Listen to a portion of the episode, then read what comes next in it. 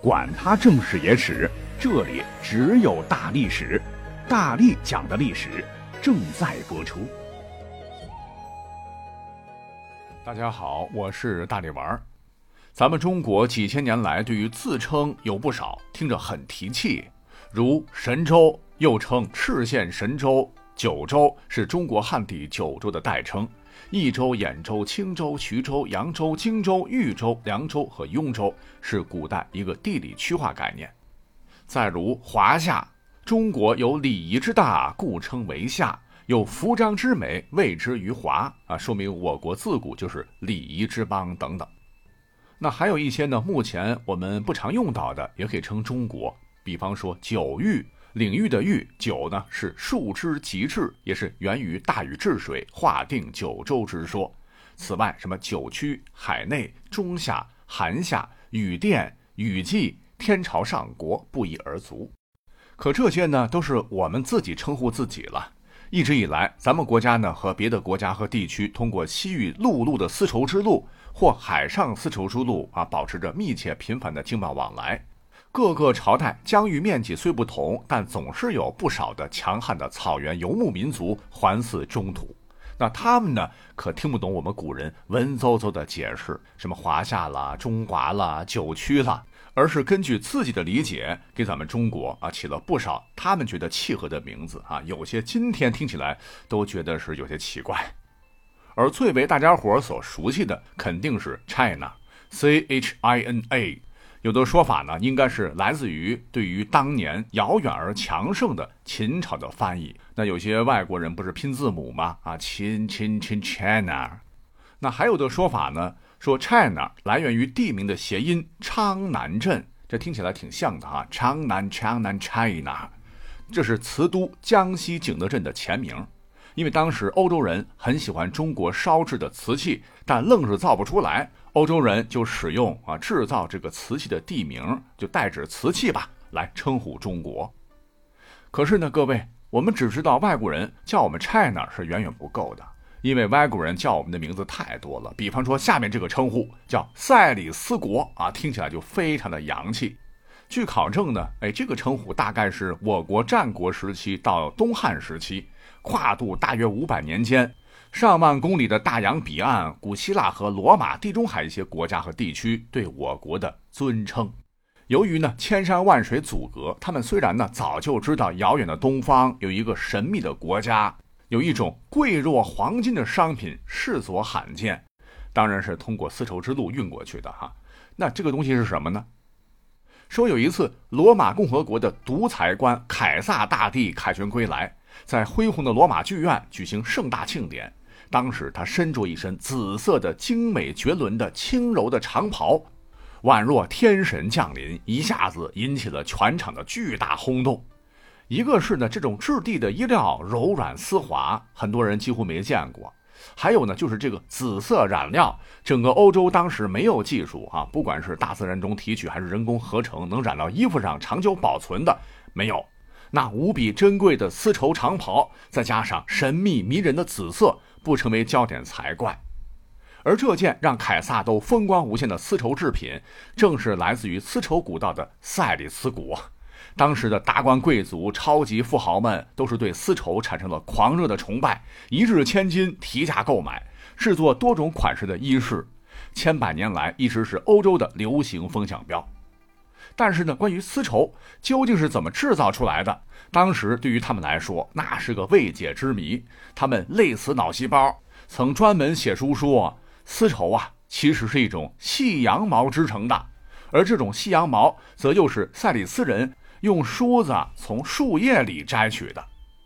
那有的专家当时表示反驳，不对，我看赛里斯人他们是从树叶中采取白绒丝，然后加入水，再纺出线才织成的丝绸，啊，甚至呢有些夸张的说，这个丝啊是从一种好像比金龟子大两三倍的小动物当中提取来的，这听着好像跟我们养的蚕很像了哈。可是呢后边又是说，哎，这种动物长得酷似在树下结网的蜘蛛。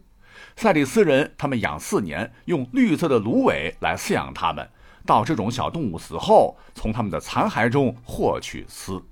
好吧，脑洞还是有点大哈。爱屋及乌吧，盛产诗人的古希腊曾赞叹说：“塞里斯人身体高大近二十英尺，过于常人，红发碧眼，声音洪亮，寿命超过两百岁。”甚至呢，还有西方古典历史书有模有样的夸赞道：“东方文化才是一切文化和一切智慧的摇篮。”云云，就感觉塞里斯空气都是甜的哈，跟今天少数西方国家。拼命黑是截然相反。那么讲到这儿，您猜出赛里斯到底是啥意思了吗？对，赛里斯其实是拉丁文 S E R E S，Ceres 的音译，原意呢就是有关斯的啊。萨里斯国就是译为斯国，他们把中国人称之为斯国人。嗯，这听起来确实是有点儿感觉我们是蜘蛛侠嘛。好吧，斯国人，咱们再看下一个哈。说是到了大唐的时候，国威赫赫，那唐朝极度开放包容，文化先进，经济繁荣，都使得都城长安成为了整个世界的中心，吸引着全世界的各色外国友人前来经商定居，甚至为官。那这个时候呢，跟我国政治经济关系异常密切的中亚人，对帝国的称呼又出现了一个非常奇特的，唤作“桃花石”的称谓。哎，就是那个桃花运的桃花，石头的石。首先一听桃花，哈，难道是桃花潭水深千尺，表达友谊吗？还将这么强盛的唐朝称作一块这个石头，哎，这到底是怎么回事？目前有多种说法，其中一种呢，说隋唐统一中国之前，国家是分裂的。五胡乱华嘛，各个割据势力称王称帝，你方唱罢我登场，历经几百年大乱斗，最终进入到了南北朝对峙时期。蒙古高原崛起的古代鲜卑人，大鱼吃小鱼，统一了北方大部。拓跋焘建立了强盛的北魏。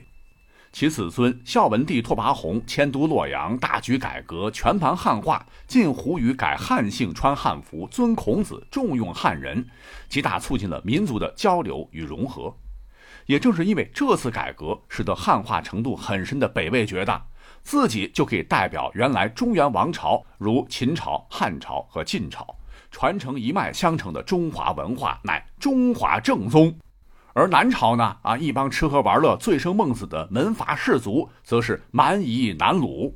那么，在北魏强大国力的辐射之下，通过丝绸之路、开疆拓土的征伐，拓跋氏建立的帝国影响远及中亚地区。而这个桃花石，很可能就是拓跋氏的对音啊，因为根据研究发现，自隋唐以来，那时候的罗马帝国分成了东西嘛，西罗马早就灭亡了。东罗马帝国以及其他西方诸国就称呼我们中国这一块为 T A N G A S，拼出来的话应该是 Tangas，Tangas，Tangas，Tangas，读快了哈，托巴斯哈，桃花斯是不是挺相似的？另外，桃花石呢还能引出中国另外一个另类的称谓，这就是唐家或唐家子。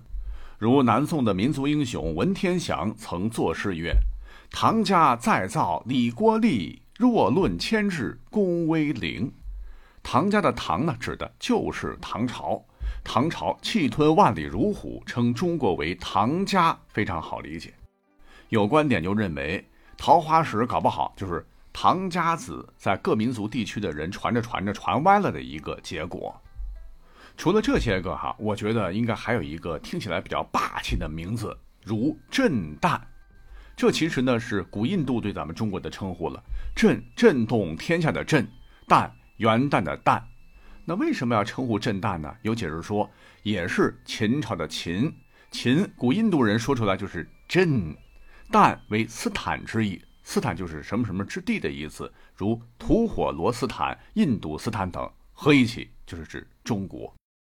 那我们再补充一个主流的观点哈，认为这个震旦呢来自梵文。C I 一个向上的箭头，N A，哎，这个呢就是 China，就跟 China 非常像，可以被译作真丹、指难等。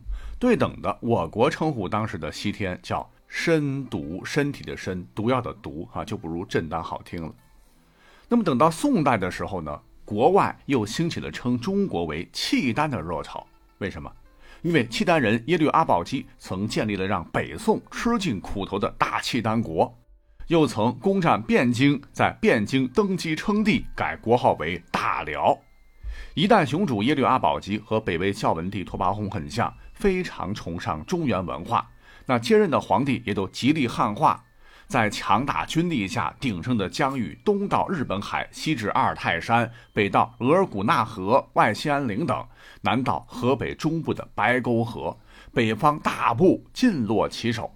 还吸收了大量中原文化，包括了本民族甚至周边民族的文化，进行了很好的融合，所以呢很有文化自信，自认为大辽才是中华正统，而北宋呢就是变寇，汴梁的汴啊，贼寇的寇，又因为辽控制了整个丝绸之路，它的影响力波及范围很广，哎，真使得外国都认为中国其实就是契丹国和辽朝。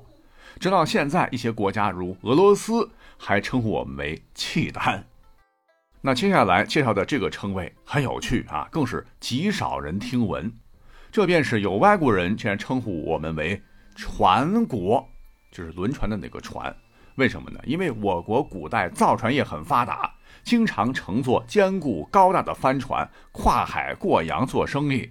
登峰造极的时候，如明代郑和下西洋所乘坐的这个宝船。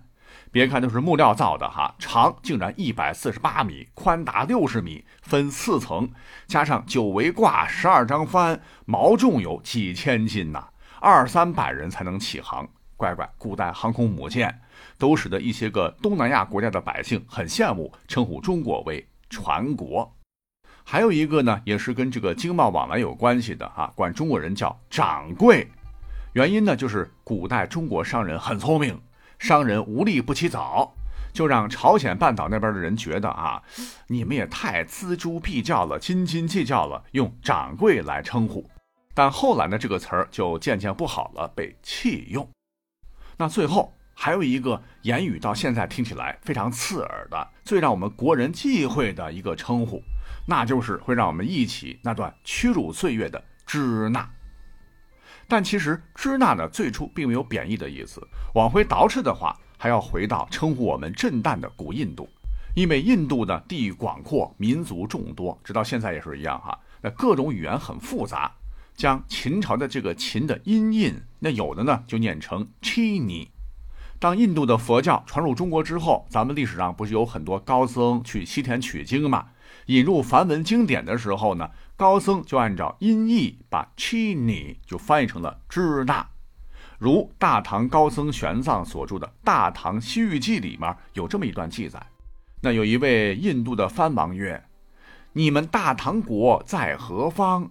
经图所宣，去此远近？”对曰：“当此东北数万余里，摩诃智那国是也。”当然，我也看到哈，很多外国人也曾称呼我们为 S I N A 新浪。